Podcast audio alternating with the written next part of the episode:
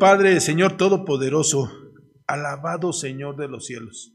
Gracias, Señor, por esta oportunidad inmerecida de estar aquí en tu iglesia cristiana Islahuaca, la cual, Señor, tú ganaste con tu sangre para tu gloria y para tu honra.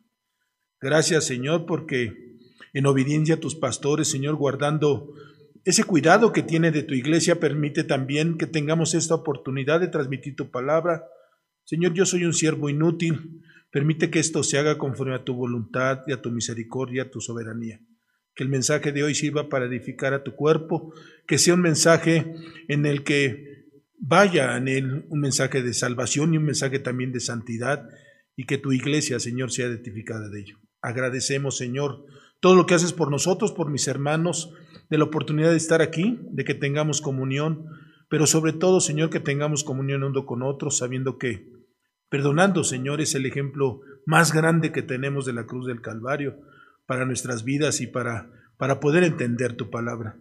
Señor, agradecemos este tiempo en el bendito nombre que es sobre todo nombre, en nombre del Señor Jesucristo. Amén y amén. Y bueno, mis hermanos, déjenme comentarles, hacer una pequeña introducción. Hace algunas semanas me tocó la oportunidad de predicar y entonces realizamos una prédica acerca del perdón.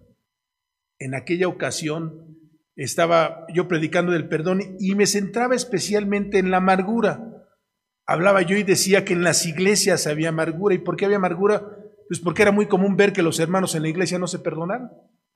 ¿Verdad? Y muchos dirán, no, sí se perdonan. No, no se perdonan, se batalla con el tiempo para perdonar y en ocasiones se tarda para hacerlo. Y entonces yo decía en aquella prédica que Dios tenía una nueva identidad para nosotros a través de la salvación y que con esa nueva identidad que teníamos, ese nuevo hombre, iba a ser suficiente para que nosotros tuviéramos que cambiar, transformar nuestras vidas y otorgar perdón de manera expedita sobre todo.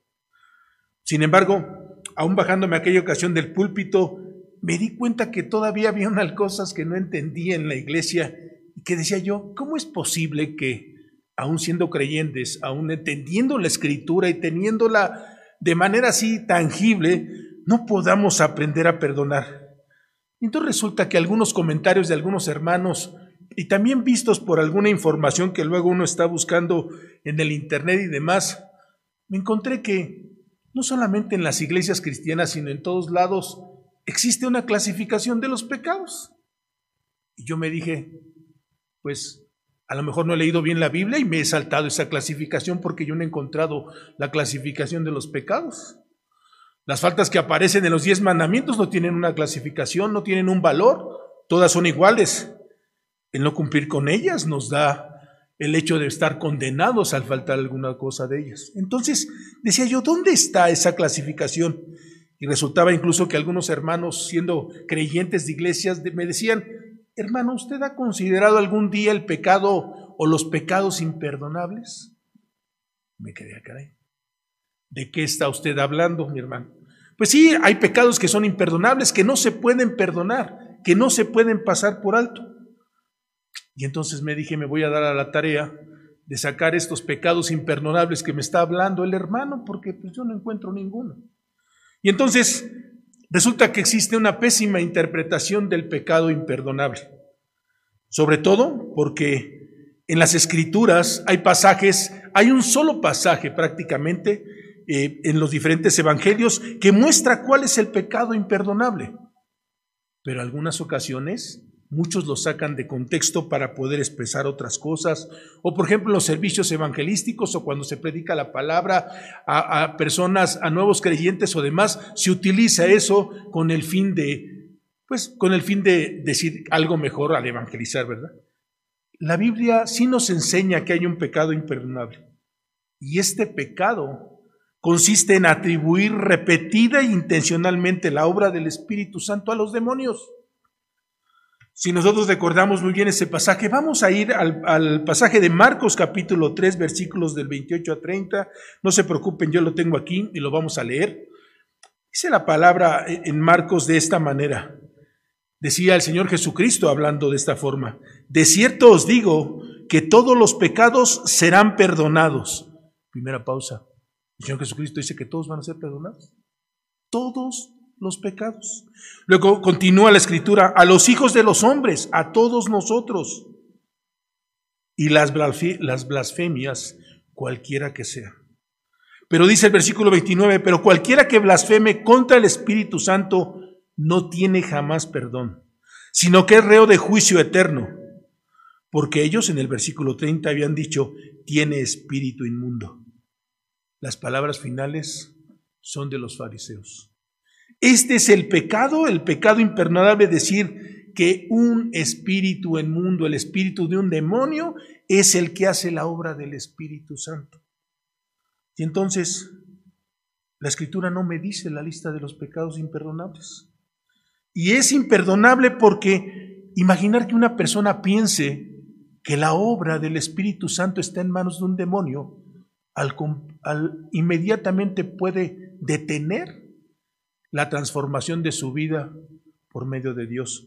Y en eso está el pecado imperdonable. Por lo tanto, es imperdonable desde el punto de vista de los hombres, pero no perdonable para Dios. Aún nosotros podemos encontrar muchos pasajes hablando del perdón y del perdón de unos con otros y del perdón de la forma en que lo hace Dios. El versículo que hoy vamos a ver, a ver, el pasaje que hoy que tenemos, que es Efesios 4.2, mismo explica esto.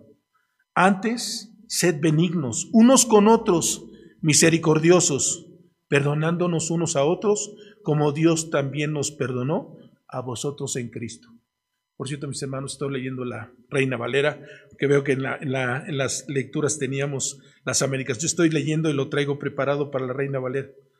Y entonces, ¿cuántos pasajes no conocemos acerca del perdón?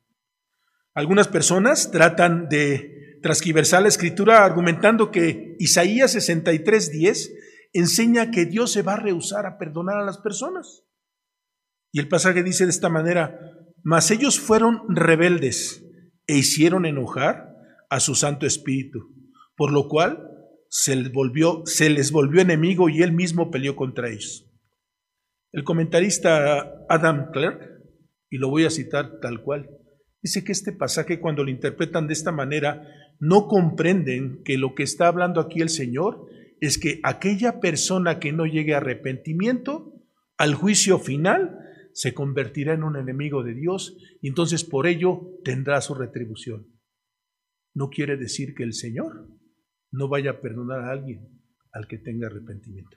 Y entonces he visto y he encontrado grandes cosas de malinterpretación, de malinterpretación de la escritura, buscando aquellos pecados que son imperdonables y aquellos que las personas no puedan este, perdonar porque por alguna causa, algún dolor, se sienten agredidos. Pero Aún esto, mi hermano, mi amado hermano, esta mañana, ¿teme usted a Dios al hablar del pecado imperdonable? Si usted nunca ha pensado incluso acerca de esto de la confusión de entre el espíritu y un demonio, si aún ni siquiera lo ha pensado, le puedo asegurar que no lo tiene. Porque en verdad, una persona que piensa o blasfema en contra del espíritu no tiene perdón de Dios. Y entonces, ocupémonos de la realidad de nosotros. Entonces, ¿de dónde salen tantos pecados imperdonables? Quienes se dedican a la clasificación de los pecados y de manera especial, quienes consideran en muchas iglesias, hasta se condena a pastores por decir es que el pecado que comete un pastor es imperdonable. ¿Y en dónde dice eso?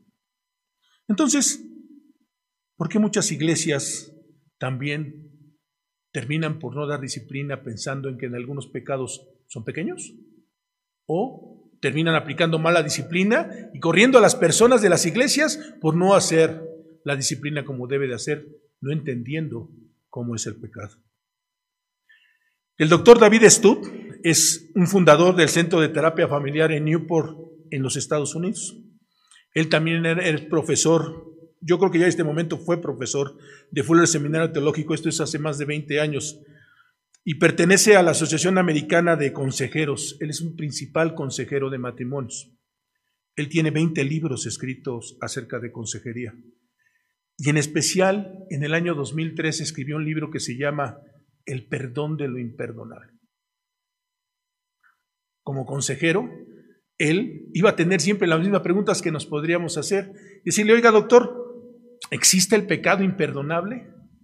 Todas las veces que se le entrevistó en la televisión en algún lugar, la respuesta del doctor Stud fue, no, no existe el pecado imperdonable. Pero ponemos de esta manera el pecado imperdonable porque lo imperdonable está en las mentes de los creyentes, en las mentes de aquellas personas que no pueden perdonar los agravios, las faltas o los pecados que han recibido de otras personas. Principalmente aquellas que vienen de los propios hermanos. Y entonces, de esta manera, el doctor Stott, cuando fue invitado al programa que les digo de este de televisión, le preguntaron, oiga, definiría usted, cuál sería para usted la mejor definición del perdón?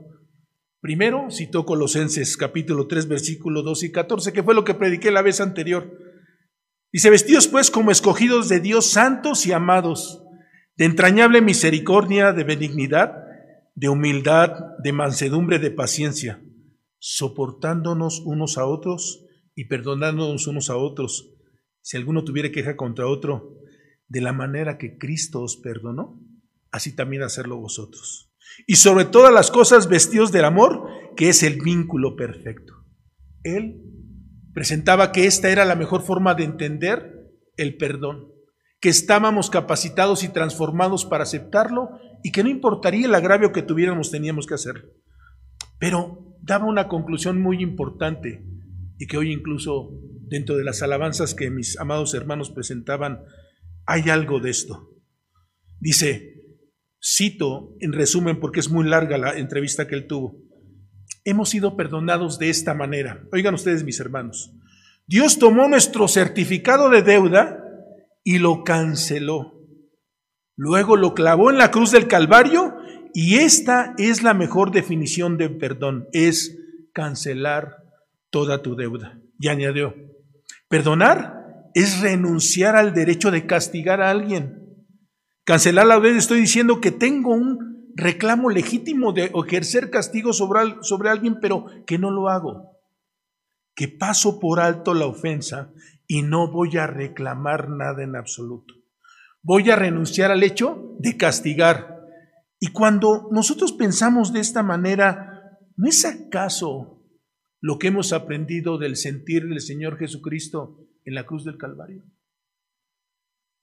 ¿Acaso mi hermano, y hablando como de manera personal y humanamente, el Señor Jesucristo estaba en la cruz del Calvario y todavía no tenía tu arrepentimiento y ya te estaba perdonando?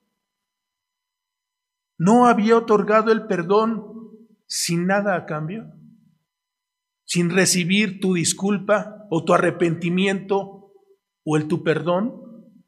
¿O perdone usted? No lo recibió y sin embargo estuvo en esa cruz. Y entonces, mis hermanos, lo imperdonable está en las mentes de los ofendidos, en la forma en que vemos el pecado, en el dolor, en el dolor que causa en ocasiones el agravio. La generalidad de las personas considera que la violación está por encima de todo, el adulterio, el abuso a menores, el defraudar a alguien económicamente es y representa pecados imperdonables. Que deberían de tener algunos los consideran hasta pena de muerte. ¿Quién decide eso? No debería de ser nadie perdonado que ha cometido uno de estos pecados. ¿Pero es acaso lo que dice la Escritura? Ya fuimos a ella y me dijo que todos los pecados eran perdonados, que todos y a todos los hombres le serían perdonados. Y entonces no existe pecado imperdonable. La respuesta del doctor David Stott es que no la hay. Y la que acabamos de mencionar, aún hablando del pecado imperdonable del Espíritu Santo, la entendemos de una forma diferente. Entonces, mis hermanos, en esta introducción un poco larga, ¿qué pasa en nuestras iglesias cuando hablamos del perdón? ¿Por qué? Tardamos tiempo en reconciliarnos con un hermano, aún en los detalles más pequeños. Es que la hermana no me saludó no la puedo perdonar por un simple saludo. Es que la hermana no me dio a tiempo la tanda. En primer lugar, habría que ver si es correcto que haga usted la tanda, ¿verdad? Pero no se la dio en tiempo, usted conoce la realidad, ¿por qué no se la entregó? Y aún así parece que no entregarle la tanda fue el pecado más imperdonable que podía tener. Hacer tratos entre hermanos es de mucho cuidado, de negocios, de dinero. Todo aquello que hagamos que implique una relación de este tipo debe ser cuidadosa. Aun cuando el hermano se le va a otorgar un préstamo, debemos de poner en nuestras mentes, ¿será mejor ofrendarle una ayuda? para evitar precisamente este reclamo del que no podés pagar o no tener para pagar. Y algunos vivan en las iglesias 20 años sin hablarse porque el hermano nunca le pagó mil pesos que le debía. Es increíble. No pensé que hubiera esto. Y en algunas ocasiones he tenido la oportunidad de escuchar oraciones de algunos hermanos, como dirían sin balconar a nadie, decir, pedir en oración al Señor que le ayude a perdonar. ¿Y cómo estaría eso? ¿Qué acaso la oración del Padre nuestro ya no tiene una estructura donde compromete el que Dios nos perdone perdonando nosotros primero? No dice Mateo 6:14, porque si perdonáis a los hombres sus ofensas, os perdonará también a vosotros nuestro Padre celestial. celestial. Entonces, has comprometido tu oración, pero no quieres cumplirla. El Señor te dejará de perdonar, porque tú no has podido cumplir el perdón sobre tu hermano. ¿No es esto tu oración todos los días? Perdona mis ofensas como también nosotros perdonamos a los que los ofenden. Hasta el mundo católico y no religioso se lo sabe. Pero no lo practica porque necesitas quitar de tu mente que hay un pecado imperdonable. No existen los pecados imperdonables. El imperdonable está en tu mente, en tu corazón, en tus entrañas. Y es lo que tú tienes que transformar. Por eso esta mañana me ocupé simplemente de este pasaje de Efesios 4:32, en la versión de la Reina eh, Valera 1960, diciendo así, antes sed benignos unos con otros, misericordiosos, Perdonarnos unos a otros como Dios también nos perdonó a vosotros en Cristo. Perdonando lo imperdonable es el título, pero lo podíamos cambiar. Perdonando lo que en tu mente no quieres perdonar, podría ser un título. Y entonces, en este pasaje podemos encontrar que Dios te ha dado tres virtudes, tres virtudes que le ha dado a todos los creyentes para perdonar como Dios te ha perdonado en Cristo Jesús. Y ese es el contenido de este pasaje. Tres virtudes que Dios te ha dado para que puedas perdonar de la manera en que lo hace, haciéndolo mediante nuestro Señor Jesucristo. Punto número uno, Dios te ha dotado de amabilidad, esa amabilidad que debe tener toda persona. Pero en ocasiones, hablando un poco de la introducción a los Efesios, la ciudad de Efeso, ustedes se acuerdan, era aquella famosa ciudad en donde estaba el templo de la Diana, conocido por los griegos como Artemis. Atraía mucha gente, estaba mucha gente concentrada en ese lugar y, la diosa era llevada en determinados días, era eh, paseada por las calles para que todos la veneraran y hubiera gratitud de bendición. El apóstol Pablo estableció la iglesia de los Efesos y sobre, de Efesios y sobre todo esta iglesia fue una iglesia próspera, llena de fe, con un gran número de personas en su historia. Sin embargo, esta iglesia siempre estuvo amenazada por la tendencia a cuidar las formas, las tradiciones más que el amor. No hemos pasado muchas veces por Apocalipsis 2, versículos del 1 al 7, hablando Dios en, Apocalipsis acerca de las iglesias. Escribe el ángel de la iglesia en Éfeso, el que tiene las siete estrellas de su diestra, el que anda en medio de las siete candeleros de oro, y dice esto, yo conozco tus obras, tu arduo trabajo y tu paciencia y que no puedes soportar a los malos y has perdonado a los que se dicen ser apóstoles y no lo son. Y los has hallado mentirosos y has sufrido y has tenido paciencia y has trabajado arduamente por amor de mi nombre y no has desmayado. Pero tengo algo en contra de ti, que has dejado tu primer amor. Has dejado, dejaron de amar al Señor de la manera que esto parecía. Y el capítulo 4 en el que estamos viviendo, Pablo está hablando de ese nuevo hombre, de ese nuevo hombre que debe haber en nuestras vidas, que se ha transformado. para que al ser fortalecidos con el poder en el nombre interior de su espíritu, podamos cambiar. Eso dice Efesios 3:16. Y entonces, si alguna persona está en Cristo, no dice 2 Corintios, nueva criatura es. Las cosas viejas pasaron y aquí son todas nuevas. No necesitamos de nada para poder perdonar y poder transformar esto vestidos del nuevo poder de Cristo, a fin de presentar perfectos a Cristo, a todo hombre en el día de la redención, ¿verdad? Mostrando esas características de justicia, santidad y verdad que está en nosotros. Y entonces, regresando un poquito a nuestro punto, Dios te ha dotado de amabilidad. Antes sed benignos unos con otros. ¿Qué significa ser benignos? Benignos aunque ahorita regresemos un poco al contexto, la palabra benigno ha sido traducida en otras versiones por bueno, bondadoso, amable, dulce.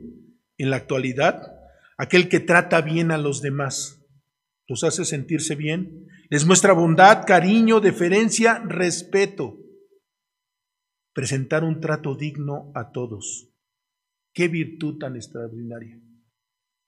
Tú, amado hermano, estás dotado de esta amabilidad. Dios te la ha concedido para que puedas actuar con otros. ¿Cuánta escasez vemos de esta virtud en la actualidad y en la sociedad en que vivimos? Y sobre todo en las familias, pero también en las iglesias. ¿Qué no decir en la iglesia? En ocasiones no somos amables con los hermanos. No los tratamos con esa amabilidad, con ese respeto que deberían. Y sin embargo, Dios te ha dotado de esa virtud. Esa característica que todo discípulo de Jesús debería tener. Eres un discípulo de Cristo, trata a las personas con amabilidad. El texto se refiere específicamente a la relación entre hermanos. Es cierto que la Biblia habla mucho a los creyentes, pero ¿qué acaso esto no también aplica en tu trabajo, en tu familia, aquellos que no han sido alcanzados para Cristo, a tus vecinos, aquellos que se comportan mal contigo, ¿No te manda Dios a que seas amable? A que seas respetuoso y a que, llegado el tiempo, impactes en las personas para poderlos incluso evangelizar, presentarles a Cristo como algún día te lo presentaron a ti. Por eso Pablo dice en su palabra en, en Filipenses 4:5, vuestra gentileza sea conocida de todos los hombres. El Señor se acerca. El Señor viene, mis hermanos. ¿Y ustedes actúan con esta gentileza? Ser benignos es un fruto del Espíritu, es un creyente, un creyente eh, comportándose amable y servicialmente con su prójimo. Es manifestar al nuevo hombre, al que Dios te ha dado, y no al viejo hombre que sigues arrastrando. En esto último, último es hablar del corazón. La benignidad está por dentro, en tu corazón, en cómo sientes tratar a los demás. ¿Eres compasivo hacia los demás? ¿Eres perdonador? Todo humano es pecador y todo creyente está consciente del pecado y de dónde lo rescató Cristo. El pedir perdón y perdonar son necesarios para las buenas relaciones. Esa tu amabilidad te debe de ayudar a perdonar, mi hermano. ¿Tú ejercitas tu amabilidad? ¿Te has puesto a pensar que a alguien le ha tocado chocar y no tener la culpa? ¿Te bajas con amabilidad a tratar a la persona que te agredió en eso? ¿O te bajas enfurecido del coche queriéndotela comer porque ya te dañó en coche? Porque a lo mejor piensas que el que toque en tu coche sí es algo imperdonable. Y entonces el que lo recibas no lo puedes aceptar. ¿Te ha tocado eso? ¿Le pasas por alto a esa persona que probablemente tenga seguro y te pague el golpe? ¿O Pasas por alto también el hecho de que algún hermano en la iglesia, pues como te decía, no ya te haya saludado o ni siquiera te haya visto, y lo pasas por alto perdonándolo. Lo sigues tratando con amabilidad. Si algún hermano todavía te debe dinero o algo que no te haya pagado, ¿te quita eso la amabilidad o lo sigues tratando igual? ¿Sigues presentando ese trato y no estás exigiendo nada a cambio de seguir siendo amable en tu vida con Él. ¿De esa manera funcionas? Porque esa es la virtud que te dio el Señor. Vivir con amabilidad. O te conduces en situaciones difíciles y cambias tu amabilidad por enojo, por ira, por maldicencia, como está un poquito atrás en el contexto de este mismo pasaje, porque recuerda algo, mi hermano. Dice en dos versículos anteriores que no contristemos al Espíritu Santo, porque entendemos que el Espíritu Santo es mismo Dios y es el que habita en nosotros, que tiene poder, que Él nos guía a la voluntad generalmente de Dios él nos habla con suavidad. La Biblia compara al Espíritu Santo con un ave, ¿verdad? Con una, con una paloma.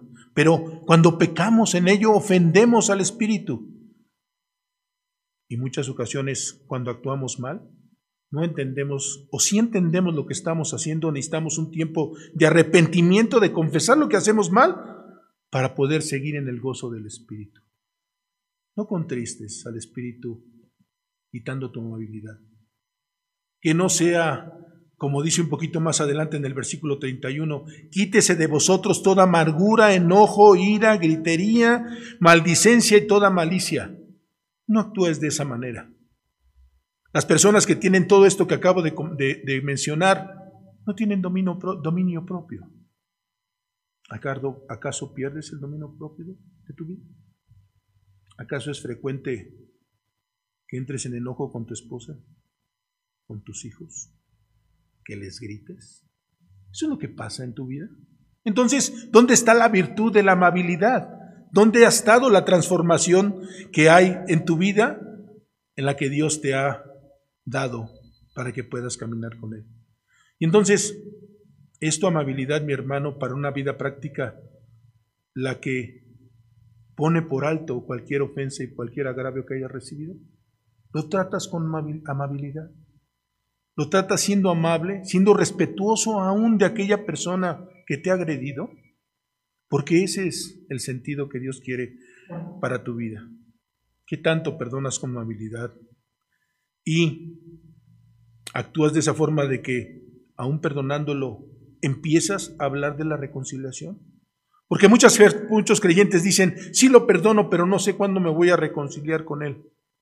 ¿Y en dónde está escrito que la reconciliación tiene que esperarse. El perdón es el paso inicial y la reconciliación es un proceso.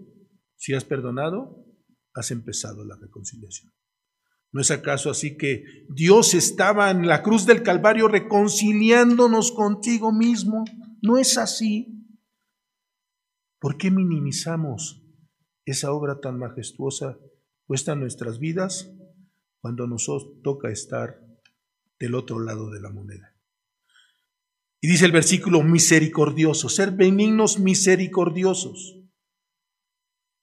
La misericordia debe de caracterizar a cualquier discípulo del Señor. Algunas unas versiones de esta traducción dicen que ser compasivos. La mayoría tratan a las personas según los tratan a ellos, ¿verdad? Parece que esto es un intercambio comercial. Y algunos piensan decir, si me tratas bien, te trato bien. Si me respetas, yo te respeto. Si me ayudas, yo te ayudo. Todo a condición.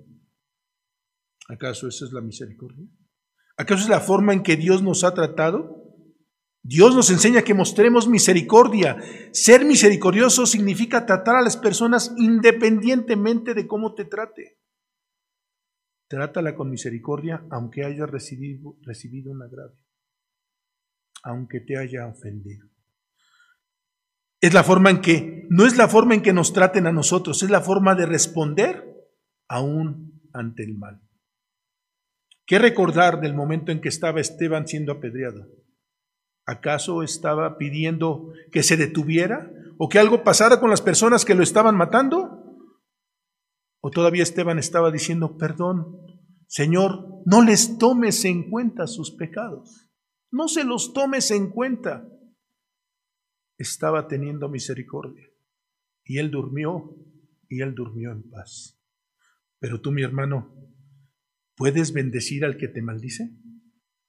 ¿Puedes servir y ayudar al que te hace daño? Porque parece en ocasiones que a veces ese tipo de cosas muestran nuestra incapacidad como cristianos. Y presentamos todavía a ese viejo hombre que traemos cargando y que no puede cambiar. Entonces, ¿cuántas veces hemos, hemos pasado por el selvón del monte? Consideremos Mateo capítulo 5, versículo 44 especialmente. Pero yo os digo palabras del Señor Jesucristo, amad a vuestros enemigos, bendecid a los que os maldicen, haced bien a los que aborrecen y orar por los que ultrajan y nos persiguen. Esta es la dirección que busca el Señor para tu vida. Ser pues, dice el versículo 48, sed pues vuestros perfectos como vuestro Padre que está en los cielos, que es perfecto. Dios te llama a la perfección, no a medio parecerte, es buscar tu santidad y buscar el ejemplo de Cristo hacia Él. Y entonces, ¿cómo debemos de actuar, mis hermanos? En el aspecto de la misericordia y la compasión, ¿has pensado en personas que sufren por no recibir el perdón? Personas que 20 o 30 años se han pasado sin hablarse, familiares que han sido acusados entre familias, entre hermanos de la iglesia, hasta llevados entre jueces para arreglar algún problema. ¿No has pensado? Y entonces, ¿dónde está tu misericordia? ¿Cómo es la respuesta de tu misericordia y cómo es la respuesta de tu vida a un agravio cuando lo tienes? Cuando alguien te ofende, ¿realmente muestras misericordia por el que te ofendió? O muchos hermanos, como pasa en muchas iglesias, es que quiero ver que se arrepienta la hermana para poderla perdonar. Ni Dios pidió eso. Perdón, más. Ni Dios pidió tu arrepentimiento antes. Y tú quieres que la hermana se arrepienta para tú otorgarle el perdón. Eso es imperdonable. No el pecado que hayas recibido por la ofensa. Lo imperdonable es que no puedas tener misericordia para él y lo imperdonable está en que no lo hayas hecho. El mismo doctor Stott comentó de una persona, y déjenme leer rápidamente este, esta pequeña historia. Dice que algún día le habló en consejería a una mujer que le contó esta historia. Una mujer que perdonó al hombre que la violó y la apuñaló. ¿Sí? Le cortó la garganta. Y gracias a los servicios médicos y a la ayuda de algunos, ella pudo salvar su vida. Y también atraparon al causante de esto. Pero estando ya en el juicio, estando en el juicio, el juez le preguntó a ella si ella quería decir algo. Y ella se puso de pie y dijo que quería decirle a la persona que lo había perdonado. Y que en este momento llevaba una Biblia y que quería entregar en mano, que le permitieran entregársela en mano a la persona que la había agredido. El juez permitió la entrega de la Biblia. Lo impresionante de ella fue que todavía mantuvo correspondencia con la persona estando en la cárcel. La persona estando en la cárcel se hizo creyente. No podía superar él mismo dentro de la cárcel que esta mujer lo hubiera perdonado. Era simplemente una historia increíble, una historia real. Su nombre, Madiet Rata, está puesto en el Internet. ¿Te puedes mover de una misericordia igual a esta? ¿Podrías pasar en algún momento por un suceso así de tu vida y perdonar al que te haya agredido a ti o a un familiar tuyo o a un hijo tuyo? ¿Pudieras hacerlo de esta manera? Porque ese es ejercitar la misericordia, mi hermano. Eso es misericordia. Y entonces, ¿cómo lo pones en práctica? ¿Cómo está tu misericordia? Como dice este pasaje que estamos estudiando.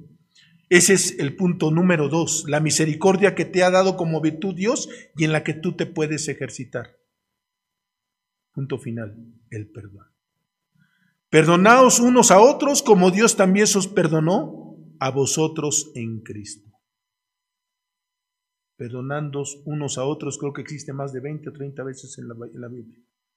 Y todo momento es perdonándonos unos a otros y en la gran mayoría de los pasajes como Dios os perdona. Todos tenemos virtudes y defectos, lo sabemos, porque seguimos siendo pecadores redimidos, ¿verdad? Dios aún no ha terminado su obra con nosotros, la está completando. Resulta importante admitir que nosotros, que tanto nosotros como los hermanos con los, que nos estamos relacionando, tendemos a cometer faltas. En ocasiones En algunas ni nos damos cuenta. En otras sabemos que es intencionalmente. Pero somos pecadores. Y nos dañamos y nos lesionamos unos con otros. Y a veces consciente e inconscientemente. A menudo, estas situaciones difíciles crean problemas muy graves en las iglesias, en las casas, en las comunidades donde están, que muchas de las ocasiones no son resueltas como Dios manda. El enemigo aquí aprovecha para estar en medio de ello y dividir. Se divide en iglesias, se divide en familias y, por qué no decir, se divide en colonias y demás por los agravios que puedan tener unos contra otros. Entonces, ¿qué es perdonar? ¿Qué hacer cuando alguien nos ofende? ¿Cómo ejercitamos el perdón que Dios ha puesto en nosotros? ¿Perdonando como Dios nos perdonó? De la misma manera, con la misma calidad del perdón, un perdón completo, un perdón que olvida, que reconcilia, que restablece la amistad, la comunión y la reconciliación.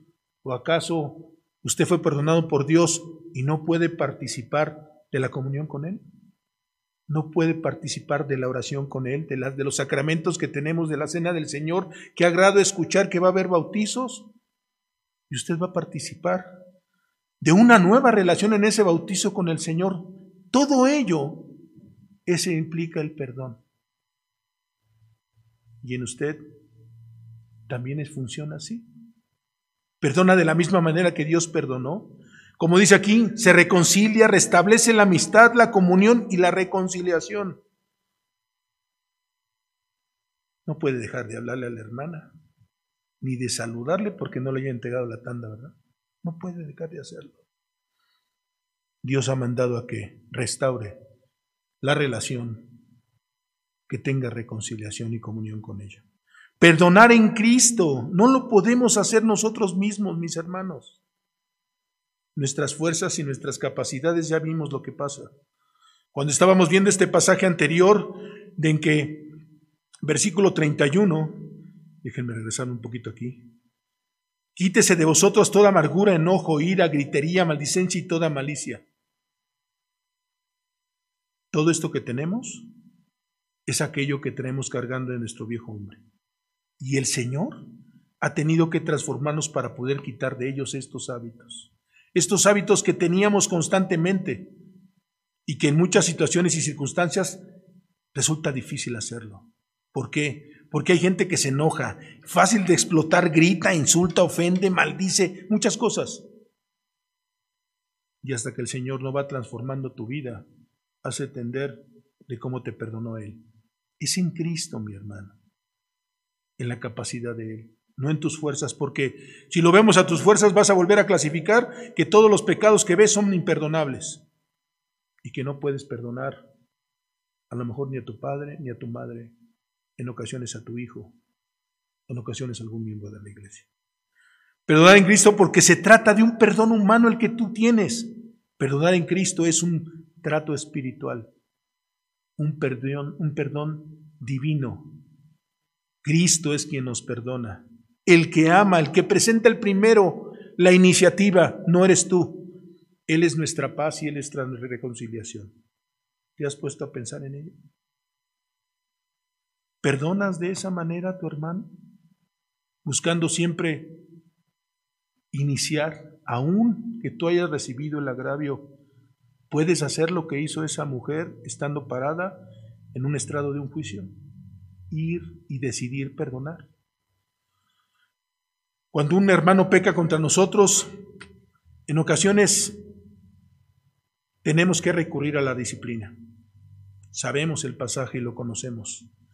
Debe ser una práctica necesaria en las iglesias. Practicar Mateo 18 hace saludable a la iglesia porque es necesario, porque hay pecados que son evidentes que pueden contaminar la iglesia y no podemos pasar por alto ello.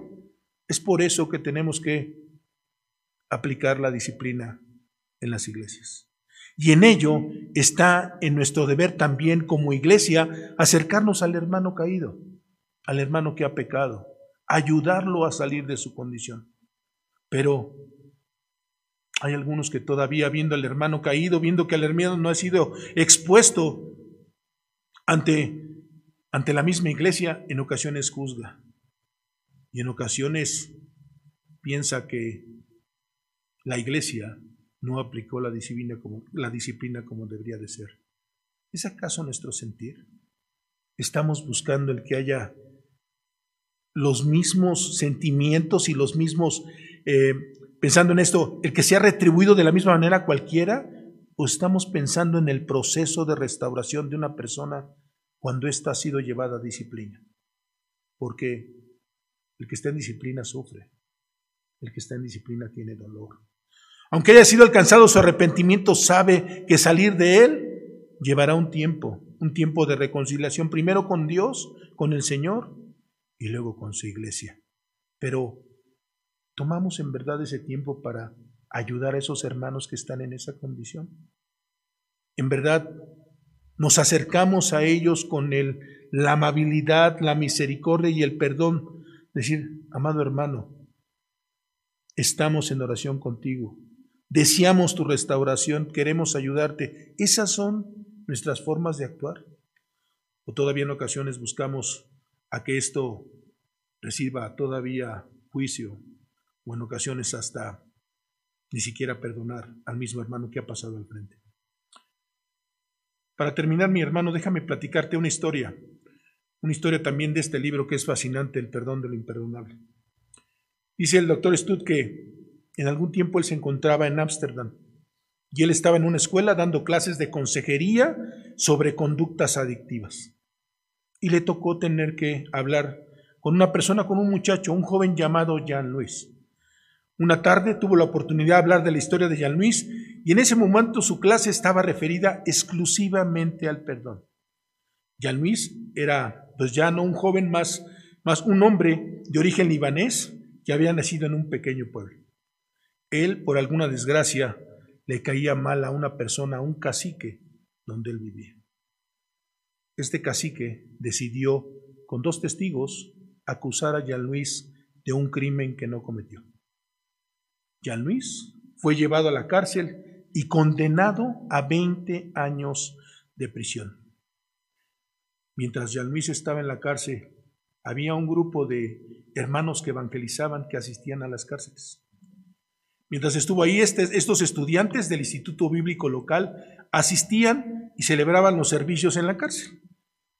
Y pues ellos pensaban que no había nada más que hacer porque el periodo de tiempo este, era largo para él, 20 años, y que era difícil hablar con él. Sin embargo, a través de un poco de tiempo, Jean Luis se convirtió en creyente. Jean Luis fue alcanzado por Cristo. Entonces, los estudiantes iban constantemente y discipulaban a todos aquellos y hacían compromisos para el proceso de discipulado. Se habló incluso para Jean Luis decirle, oye, tú tienes la necesidad de perdonar al que te puso aquí. Imaginar la primera reacción de Jean Luis fue nunca, nunca, originario de él, de, de, de Beirut, pensaba que la ley del desierto era ojo por ojo, diente por diente y venganza que él necesitaba hacer. Él no podía aceptar este tipo de perdón. Él estaba siendo discipulado para ser a Cristo. Pasado el tiempo, Dios abrió sus ojos gradualmente y su corazón para ver que necesitaba hacer esto. De alguna manera, mucho tiempo antes, a los cinco años de su condena, el Señor lo sacó de la cárcel. Por un proceso que nadie entiende, él legalmente fue sacado de la cárcel a los cinco años. Era legal. Cuando fue y saliendo inmediatamente de la cárcel, se inscribió en la misma universidad donde él recibía a, los, a las personas que lo, que lo evangelizaban.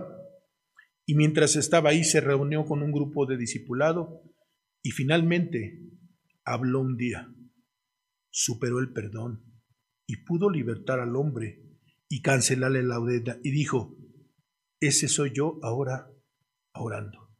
Dios apareció para poner en mi corazón que debería decirle a ese hombre que lo había perdonado.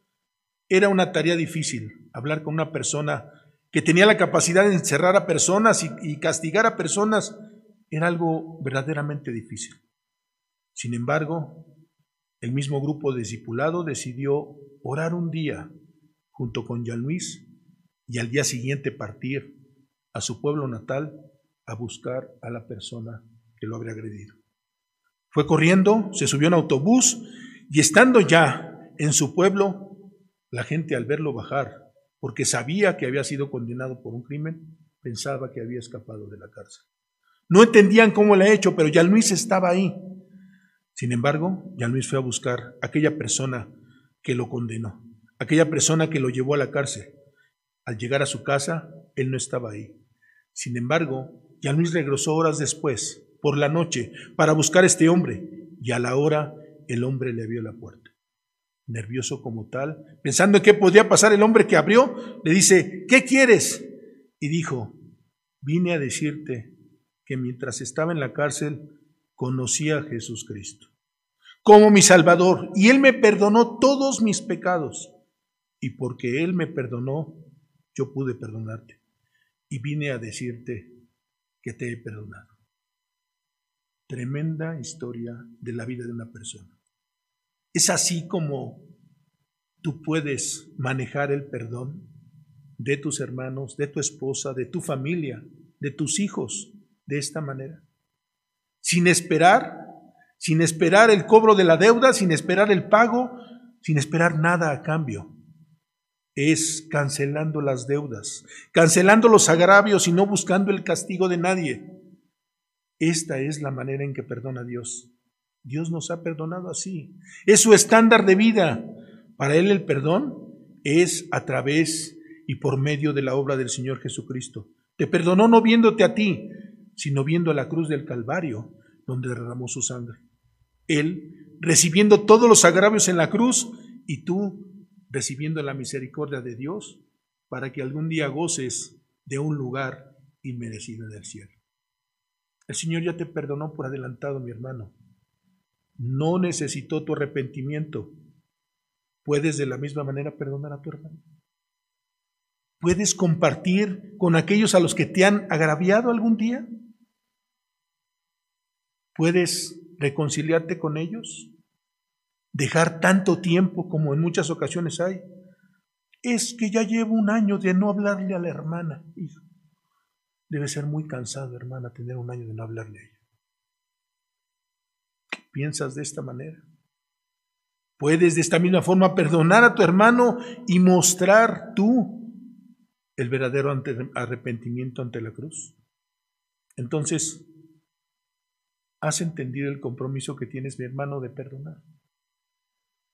De perdonar lo que está imperdonable en tu mente, lo que para ti es imperdonable. Lo que piensas que no tiene forma de perdonar, pero que sí puedes hacerlo, porque no has descansado en la palabra para poder hacerlo. Te has comprometido a cancelar todas aquellas deudas y vivir de la manera pacífica como Dios nos ha invitado a hacer. Estar en paz con todos implica cancelar la deuda. Implica no demandar de nadie. Implica presentar amabilidad, misericordia y perdón. Vamos a orar, mis hermanos. Bendito Padre, Señor Todopoderoso, Alabado Señor de los cielos. Gracias Señor por esta oportunidad que tenemos de exponer tu palabra, Señor, y agradecidos que a través de tu perdón, Señor, de tu misericordia y de tu amabilidad, hoy gozamos de la promesa de la vida eterna.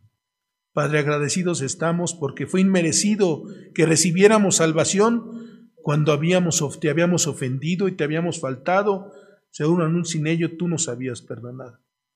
Pone en nuestras mentes y nuestros corazones ese deseo, Señor, de manifestar, de manifestarte a ti, de dar ejemplo de ti, siendo amables, siendo, siendo compasivos con las personas, siendo misericordiosos, pero sobre todo perdonándoles sus faltas. No tomando en cuenta, como declaraba Esteban, Señor, no les tomes en cuenta los pecados, no los tomemos en cuenta, Señor, para vivir de una forma en paz. Agradecemos, Señor, tu dirección y agradecemos la vida de mis hermanos que están aquí, Señor. Y que si alguno, Señor, todavía no ha alcanzado esa misericordia y esa, esa forma de amabilidad, de perdón, te pedimos que abra su mente y su corazón. Que lo lleves a arrepentimiento y que te acepte como único y suficiente Salvador para vivir una vida transformada, una vida digna de poder mostrarte a ti, al Dios Todopoderoso y verdadero, al Dios de la salvación. Te damos gracias, Señor, en el bendito nombre que es sobre todo nombre, en nombre del Señor Jesucristo. Amén.